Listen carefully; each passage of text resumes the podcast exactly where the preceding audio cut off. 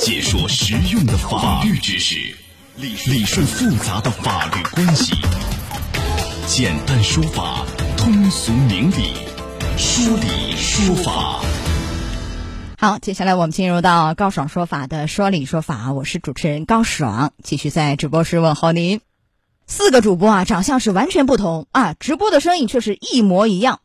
带货产品都是一款神药，注意这神药啊是打引号的啊，这个神药可真神了啊！肿瘤、老年病可以治，掉头发可以治，孩子长不高可以治，孩子不聪明也可以治，华佗在世都得惊呼一声甘拜下风，真有这么神吗？来，今天我们来讲讲这事儿。邀请到的嘉宾是北京市中银南京律师事务所左广红律师，左律师您好，主持人好，大家好，欢迎您做客节目。那么到底是怎么一回事儿？咱一起来听一听这个神药有多神。我们四个有不同的面庞，但是我们四个的声音是一样的。我们都是主播。今年三六月份的时候，然后通过朋友介绍，然后来到他这个直播公司。本来干的是销售主播，但是我来了以后，我们发现他们播放是录音。就我们全程不用说话，直接就对口型，就是听着录音，录音里边说什么我们说什么。那你咋知道录音说啥？有那个稿要背吗？呃，没有稿，就是一个监听耳机嘛，录音传到自己耳朵里，耳朵自己听着，嘴跟着动就行。怕有时候对不上口型，然后用话筒可以挡一下嘴。我们在直播时候都是同一个录音，这一个小瓶子什么都治，治肿瘤，什么掉头发了都治。那就是一个鸦片糖果呀。这个东西吃了有多好啊，家人们啊，头疼、头晕、失眠、多梦，然后呢那个头发掉头发，然后呢那个皮肤不好的，学习不好，上学的个子身高不够高的，你要是吃了它不长高，直接给我退回来。这会能长个？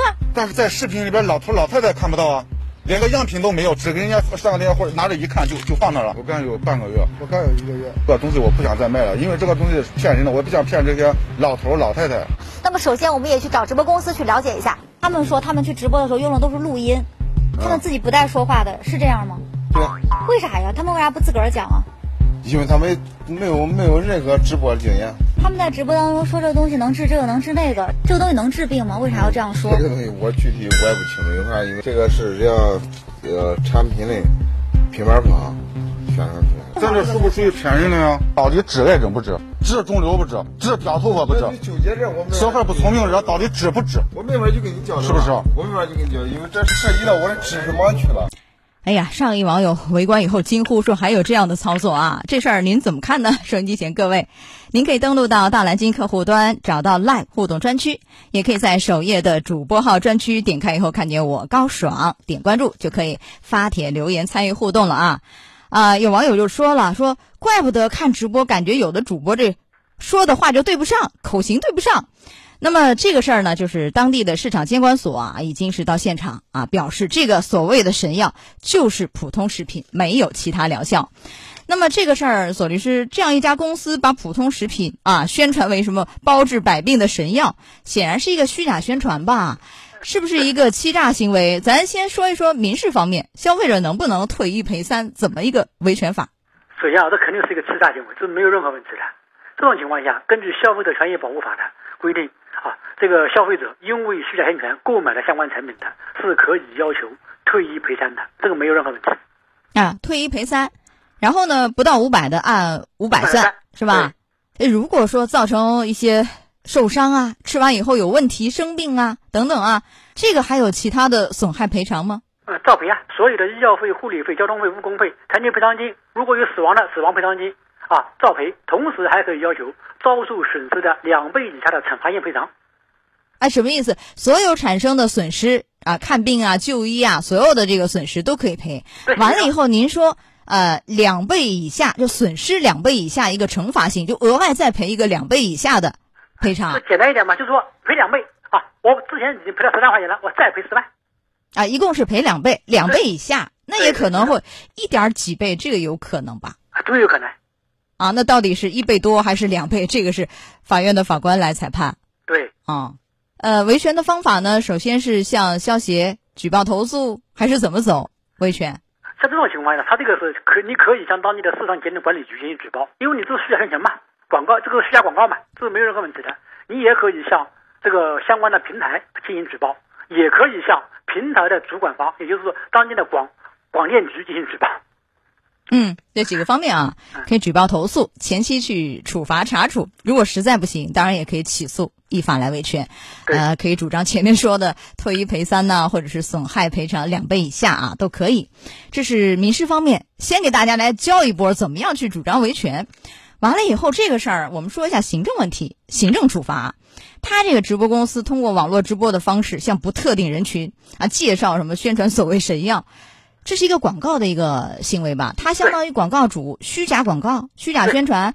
呃，因为我看的这公司已经是列入到异常经营名单，做下一步调查处理，这是有关方面呃给的一个说法。那怎么样处理这事儿？行政处罚。首先啊，这个首先第一个，这个虚假广告已经认定了，没有任何问题了。这种情况下，应当是给予相应的处罚。这个处罚的话，是根据它的销售额来决定，就说你投入的这个相关的啊，相关的这个叫你的投入的投入的金额的，一般说是五倍，一到五倍。如果说你这个金额啊不确定的话，正常情况下，二十万元以上一百万元以下的罚款。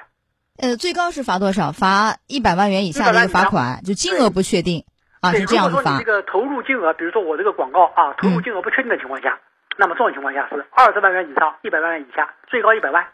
好，这是一个行政处罚。对，呃，有没有可能这个事儿涉嫌，比如说虚假广告罪啊，刑事问题可能吗？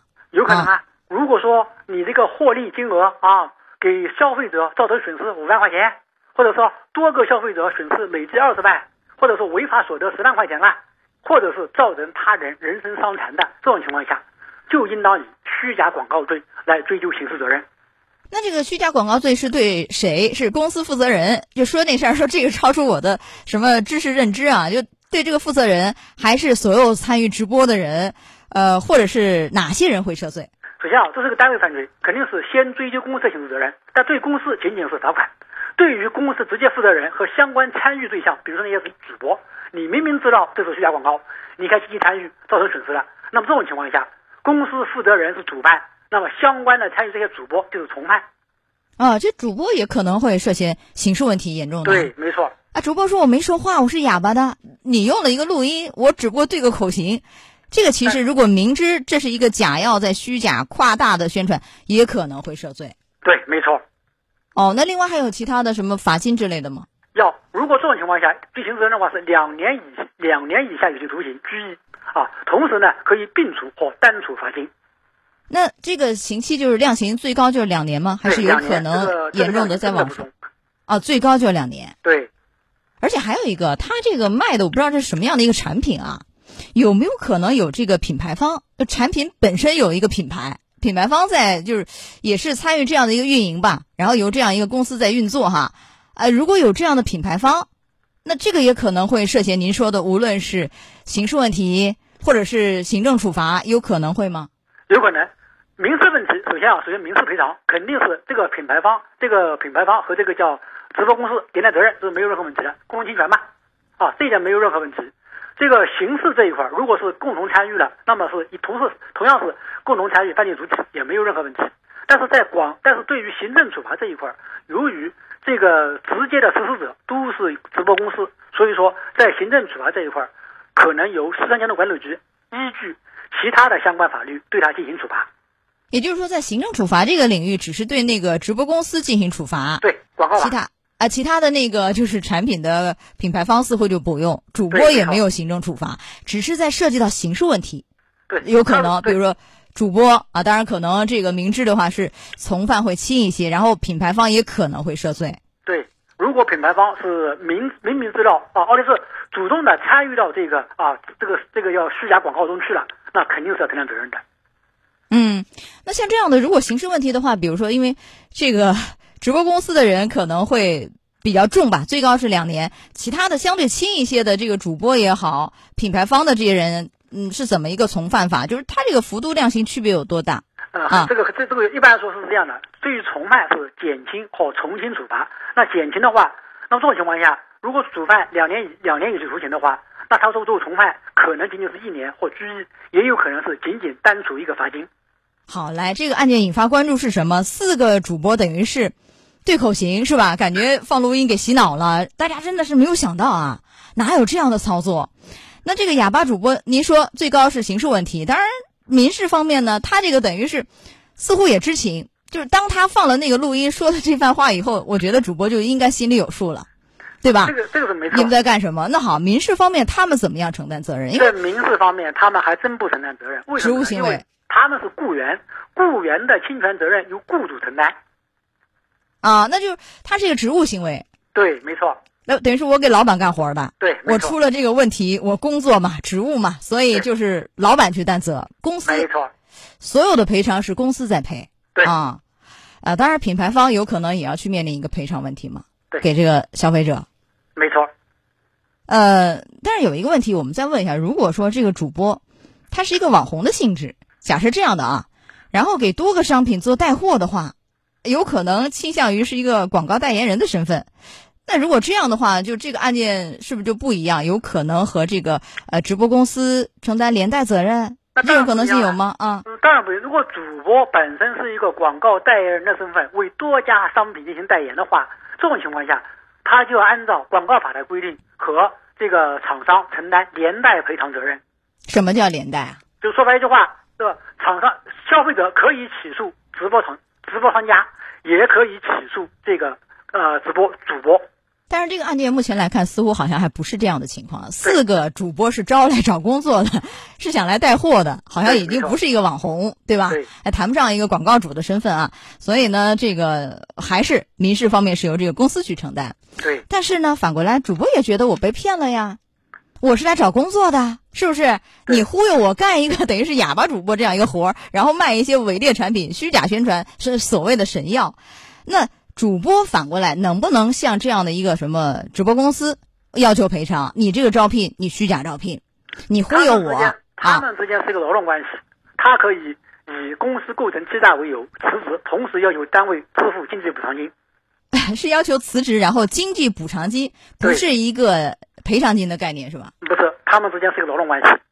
那我们从劳动法的这个角度，还要对单位这样的一种虚假的招聘加以处罚吗？因为这是两个法律关系，前面是广告法，这个从劳动法的这个角度来看，还有处罚吗？还真够不上。为什么？劳动法的处罚最多是单位，比如说啊，单位这个克扣员工的工资啊，扣押员工的证件啊，这个呃这个不交纳社保这些情况下，可以由劳动监察部门介入，对单位进行处罚。像这个情况，只不过是啊，把员工招过来以后安排的工作岗位是违法性质的。啊，这个还没有行政处罚。对，所以我觉得，如果这四个主播要辞职的话，其实前期要保留好相应的一些证据啊，来证明单位是违法在先，迫不得已辞职，要不然你很难主张到经济补偿金的问题。这是一个提醒。当然，这个案件回过来来看啊，最想给大家提醒的是什么？消费者应该在参与直播购物时保持理性，不要轻易相信什么所谓的什么神药，是吧？这个要特别注意，擦亮眼睛，防止上当受骗。您提示一下。首先啊，这个绝对不要相信什么有什有什么包治百病的神药啊！一旦发现这些所谓的虚假宣传，第一件事情，首先是绝对不买，这第一个；第二个，主动的向当地的市场监管部门进行举报，或者向直播平台进行举报，赶紧将这些啊所谓的这些害人的广告尽快的销声匿迹，不要让更多人上当受骗。对，说的很对。当然还有一个，比如说通过截屏啊、录像的方式保留好证据是非常重要的，为您下一步的举报维权做好准备。好，到这儿结束我们的说理说法第一项内容，进广告，马上回来。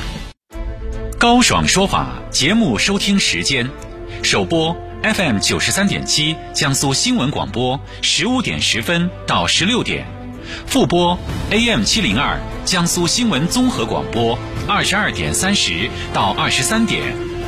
想咨询法律问题和主持人高爽互动，请下载大蓝鲸 APP 到高爽的朋友圈。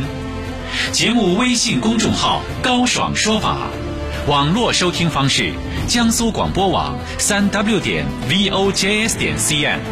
智能手机下载大蓝鲸 APP 或蜻蜓、喜马拉雅等，搜索“高爽说法”，可随时收听。